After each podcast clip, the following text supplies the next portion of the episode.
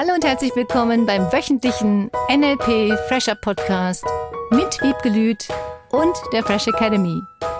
Dein Podcast, damit du das Beste für dich und die Welt erreichst.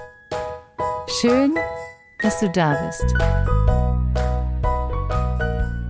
Liebe Wiebke, liebe Zuhörer, herzlich willkommen zum Podcast der Fresh Academy. Hallo, schön, dass du wieder dabei bist. Wir haben ein paar Rückmeldungen bekommen zur letzten Folge. Was mich da am meisten interessiert hat, ist dieses Verhaltensmuster. Ich suche mir immer nur die Arschlöcher. Darf ich das so sagen? Ja. Wunderbar. Als Partner oder was? Ja, ganz genau. Bei der Partnerwahl, bei der Auswahl von Mann oder Frau lande ich immer wieder bei einem bestimmten Typ Mensch, der mir langfristig gar nicht gut tut. Wie, Mhm. wie kommt sowas zustande? Das ist eine tolle Frage. Das hat ganz viel damit zu tun, was derjenige glaubt. Alleine der Satz, ich lande immer bei A. Punkt, Punkt, Punkt, Punkt, Punkt Partnern, heißt ja, dass derjenige es schon wieder erwartet. Aufgrund der Erwartung verhalten sich Menschen in gewisser Art und Weise.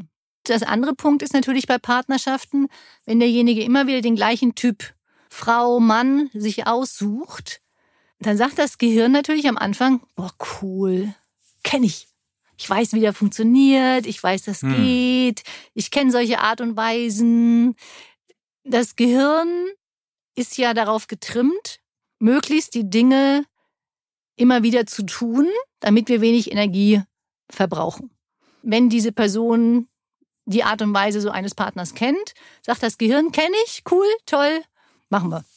Deswegen ist es so wichtig, immer wieder neue Sachen auszuprobieren, immer wieder flexibel sich zu verhalten, immer wieder vielleicht auch mal Menschen anzusprechen, jetzt wenn wir bei der Partnerwahl sind, die so gar nicht in das Raster fallen. Mhm. So null. Also, ich springe so schnell ins Gegenteil rein bei sowas.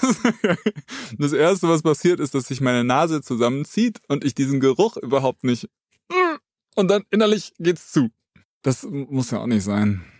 Aber vielleicht tatsächlich so einen Menschen, wo ich mir im Alltag so eine Neutralität, ohne da jetzt starke Spannungen zu spüren, den mal kennenzulernen und auch mich da kennenzulernen und zu fragen, wie wären das eigentlich? Aha, das habe ich noch nie gemacht. Bin immer den Leidenschaftsweg gegangen. Bislang. Bislang. Und wie war das Ergebnis? Ich habe viel gelernt. Über Umgang miteinander, Umgang mit mir selbst. Mir geht es jetzt im Moment gar nicht darum, äh, direkt an Liebesbeziehungen zu denken. Ich finde, für eine Liebesbeziehung ist es schon wichtig, dass da Leidenschaft ist und Spannung ist. Darum ging es mir nicht, sondern mir ging es eher darum, ist dann in jeder Lebenssituation das Verhalten von den Menschen ähnlich oder ist das immer nur beim Partner? Unsere Verhaltensweisen sind ja im Leben schon auch ähnlich. Die Frage ist natürlich, was macht den A-Punkt-Partner überhaupt aus? Warum ist das ein A-Punkt-Partner? Mhm. Was Mhm. sind die Verhaltensweisen für diese Person, die einen A-Punkt-Partner ausmachen? Und traut sich die Person den Traummann und die Traumpartnerin überhaupt zu? Ah.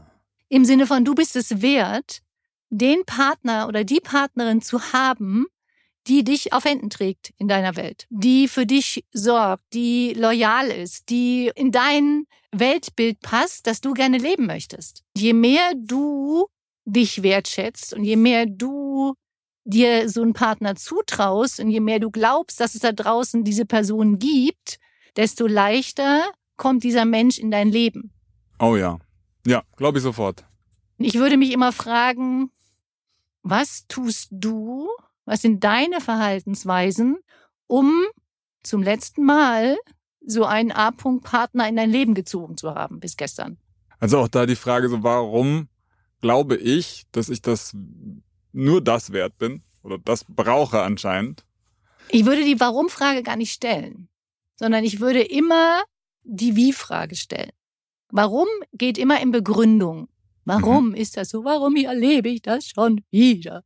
Warum ausgerechnet ich? Warum, warum, warum? Das geht immer um Rechtfertigung oder um Begründung. Mhm. Wenn du anfängst zu fragen, wie, was kann ich tun? Wie kann ich mich anders verhalten? Wie kannst du dich anders verhalten? Wie kannst du anders reagieren? Wie kannst du von vornherein bei manchen Menschen sagen, stopp, mache ich nicht mehr. Es Mhm. kommt mir nicht wieder in mein Leben.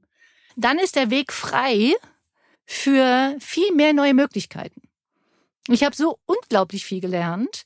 Dieses Sagen, was du willst und deine Grenzen und deine Voraussetzungen, die du haben möchtest für eine Beziehung, sobald du die ganz klar hast, was du willst, was du nicht willst, desto klarer ist das Ergebnis, was du bekommst. Ich habe was ganz, ganz Lustiges erlebt. Ich war auf so einer Plattform irgendwann mal und dann stand irgendwie dran ein Smlair.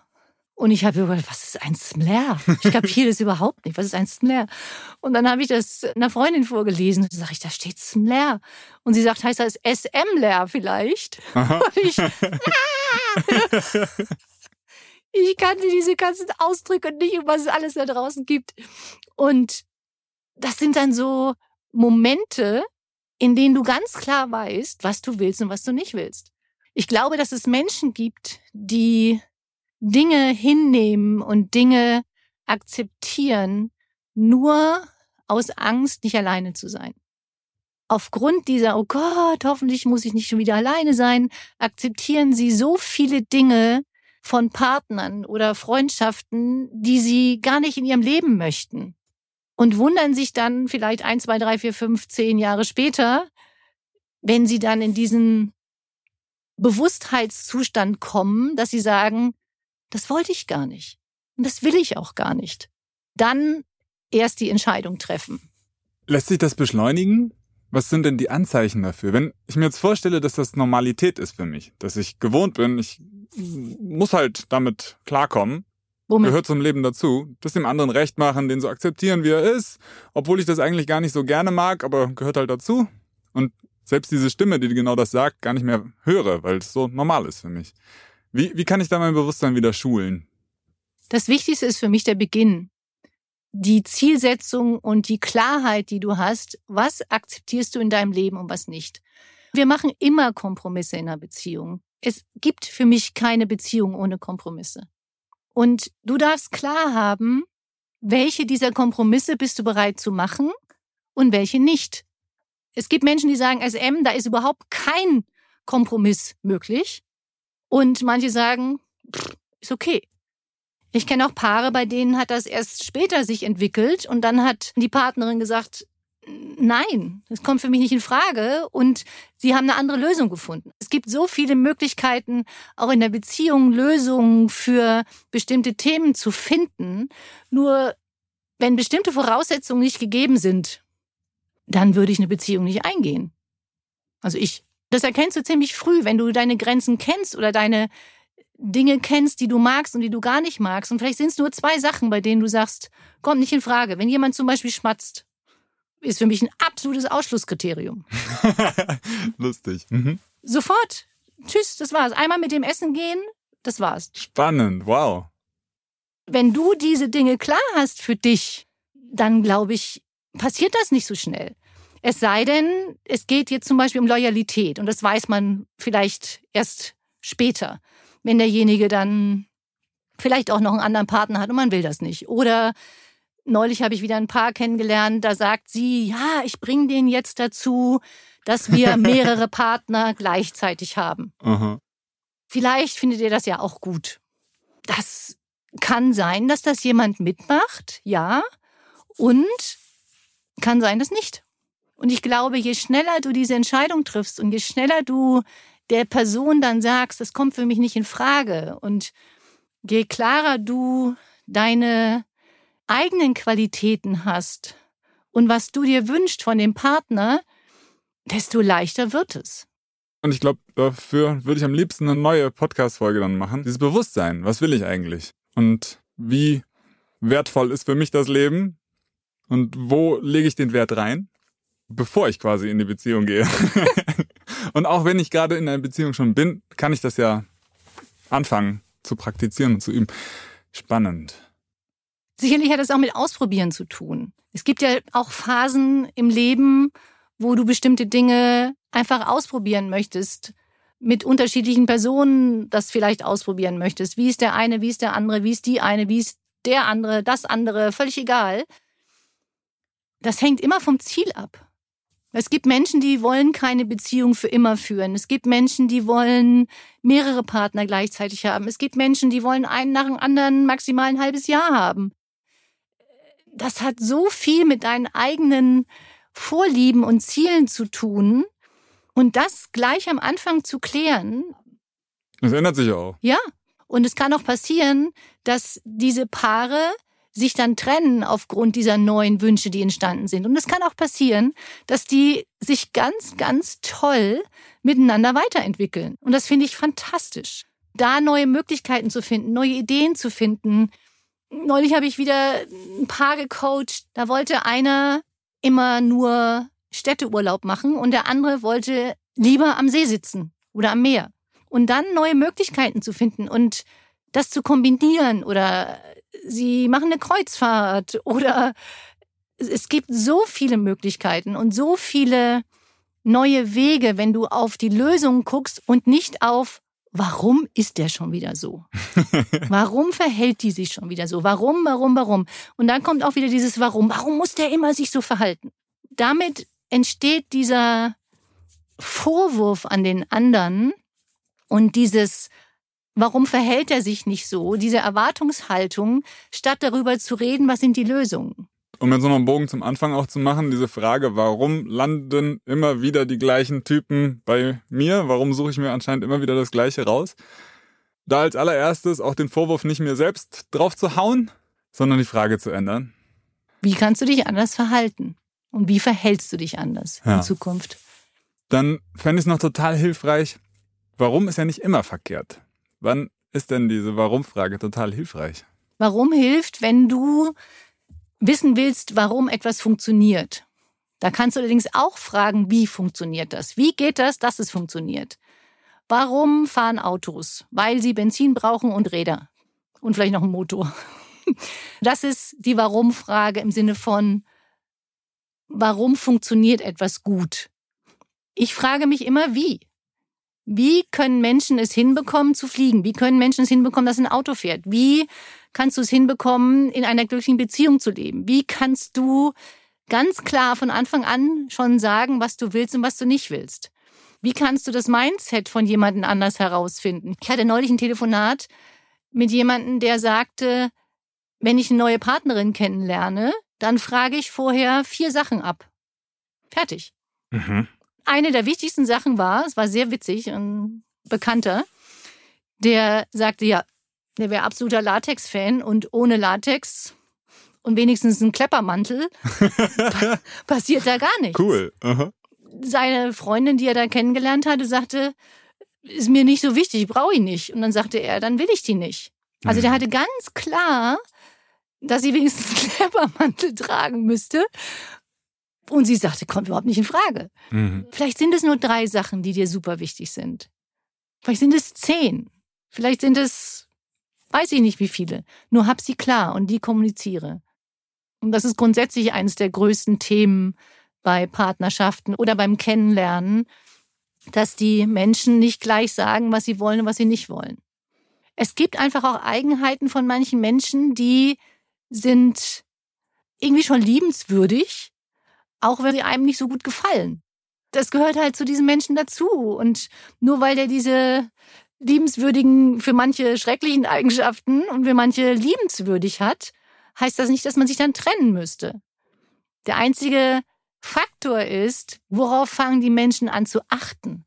Wenn Beziehungen länger dauern und man sich über irgendwas aufregt, kann derjenige natürlich versuchen, auf die positiven Sachen zu achten, statt dann auf diese eine Eigenschaft, die derjenige akzeptiert hat, die der vielleicht nicht ganz so schön fand. Und wir sind nicht perfekt und wir haben alle irgendwelche Verhaltensweisen oder Eigenheiten, die eigen sind. Und das finde ich gehört zu den Menschen dazu und das macht ihn auch liebenswert. So wichtig. Auch ja. diese Vielfalt. Ja.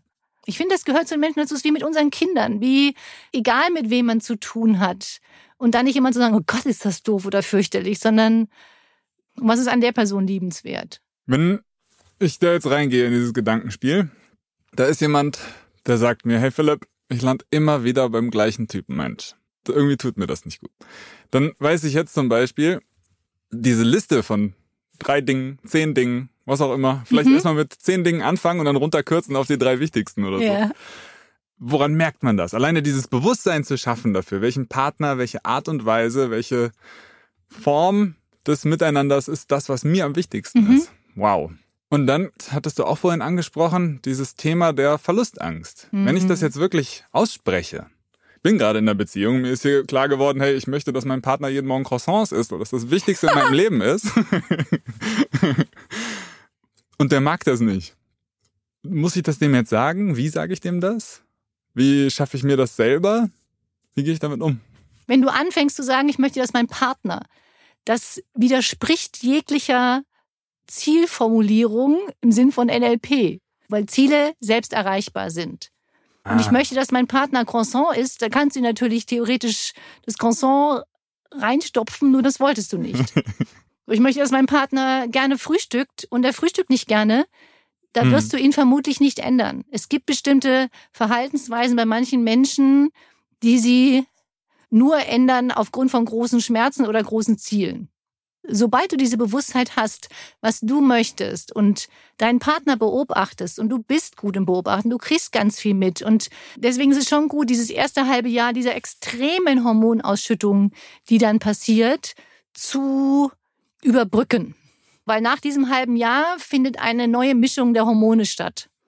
In diesem ersten halben Jahr gibt es halt auch Verhaltensweisen, über die wir einfach drüber weggucken die wir mhm. gar nicht sehen wollen, weil alles so toll ist an den Partnern, alles ist so schön und oh, und wenn derjenige nur da ist und äh, das ist wirklich ein hormonelles Thema, was wir haben, was natürlich toll ist und was natürlich zu dieser Verliebtheit führt und zu dieser knisternden Spannung. Nach diesem halben Jahr, wenn, was weiß ich, dann nicht irgendwelche weiteren Sachen passieren, dann fangen an, sich andere Hormone zu entwickeln und aufzubauen oder abzubauen dann fangen manchen Menschen an, bestimmte Sachen aufzufallen. Wenn du bewusst bist und von Anfang an auf diese Dinge achtest und von mir aus dir deine Liste geschrieben hast, das sind Sachen, die kommen überhaupt nicht in Frage mhm. und guckst dann nochmal da drauf, dann würde das helfen. Die einzige Frage, die jetzt bei mir noch so ein Stück weit offen ist, ist dieser Umgang mit dieser Verlustangst. Der Normalität, dass ich mir dessen bisher noch gar nicht so sehr bewusst war, jetzt gerade merke, okay, da habe ich anscheinend ein Verhalten gelebt bisher, bislang, was immer wieder zu einem gleichen Ergebnis geführt hat. Die Person ist eigentlich da, nur nicht die, die du vielleicht wolltest. Wenn ich jetzt anfange, das zu verbalisieren, dieser Erkenntnis, die ich mhm. da in mir spüre, wahrnehme, die zu verwirklichen, dann passiert was im Außen. Und dadurch passiert auch eine gewisse Trennung in mancher Hinsicht mhm. vielleicht. Sobald du dir bewusst bist, was du möchtest, wie du es möchtest und in welchen Dingen du bereit bist, Kompromisse zu machen, desto leichter ist es, die Beziehung dann aufrechtzuerhalten oder weiterzuführen oder noch schöner zu machen. Oder dementsprechend, so wie du es gerade gesagt hast, die Konsequenz zu ziehen, nein, das ist es doch nicht. Und ja, es hat Konsequenzen. Und die Konsequenz ist, dass du vielleicht erstmal dann eine Woche alleine bist oder vielleicht einen hm. Tick länger.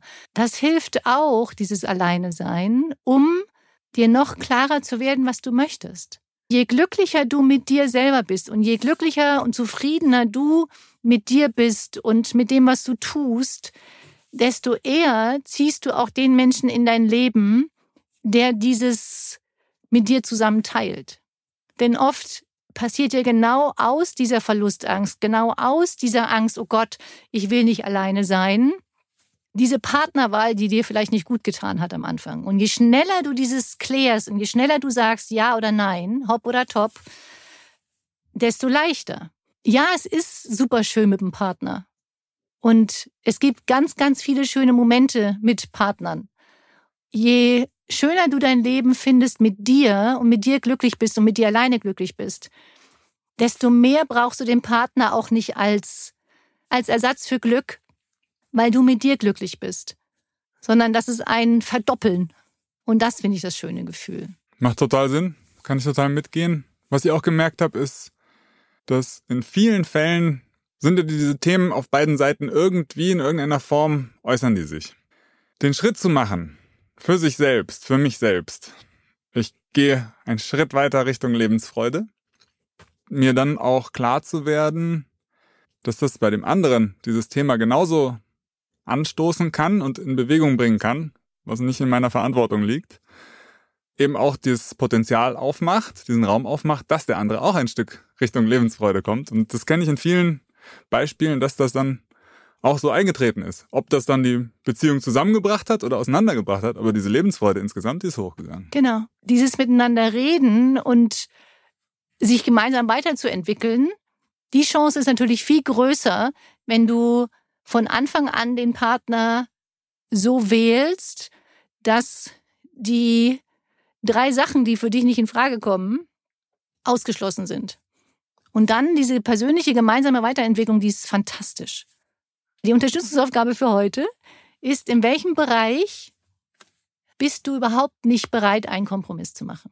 Noch nie gewesen? Wenn du das ganz klar hast, für die, die zum Beispiel irgendeine Herausforderung, Aufgabe oder sonstiges vorhaben, unabhängig davon, ob es Partnerschaft ist, Kindererziehung, Beruf, welchen Kompromiss bist du nicht bereit zu machen? Und das für dich ganz, ganz klar hast. Weil dann fallen ganz viele Sachen weg in deinem Leben, wenn Menschen dir etwas anbieten oder nicht anbieten. Zum Beispiel Vegetarier sagen, nein, sie essen kein Fleisch. Nein, danke. Das ist ein Kompromiss, den manche Menschen nie machen werden. Und wie ist das beim Thema Partnerschaft? Oder beim Thema Beruf oder beim Thema Kindererziehung. Was dürfen die Kinder nicht? Das wird eine spannende Woche. Ja, eine aufmerksame Woche. Und in welchem Bereich kannst du dich ja dann auch fragen, bist du bereit, Kompromisse zu machen? Also nicht nur die eine Seite, sondern ich finde ja immer die andere Seite zu sehen auch super spannend. Und dann zu sagen, ja, was ist wirklich so schlimm an, wenn der Toilettendeckel nicht runtergeklappt wird? Bei manchen. Das ist für manche ein Ausschlusskriterium und für manche nicht. Ich finde sowas so witzig. Cool. Ja, das wird Spaß machen. Eine schöne Woche. Dankeschön. Und bis nächsten Mittwoch. Tschüss. Tschüss. Das war der wöchentliche NLP Fresher Podcast mit Wiebgelüt und der Fresh Academy. Dein Podcast, damit du das Beste für dich und die Welt erreichst. Danke fürs Zuhören und danke fürs Weiterempfehlen. Seminarangebote und weitere Informationen findest du in den Show Notes und natürlich unter www.fresh-academy.de. Ich freue mich auf dich.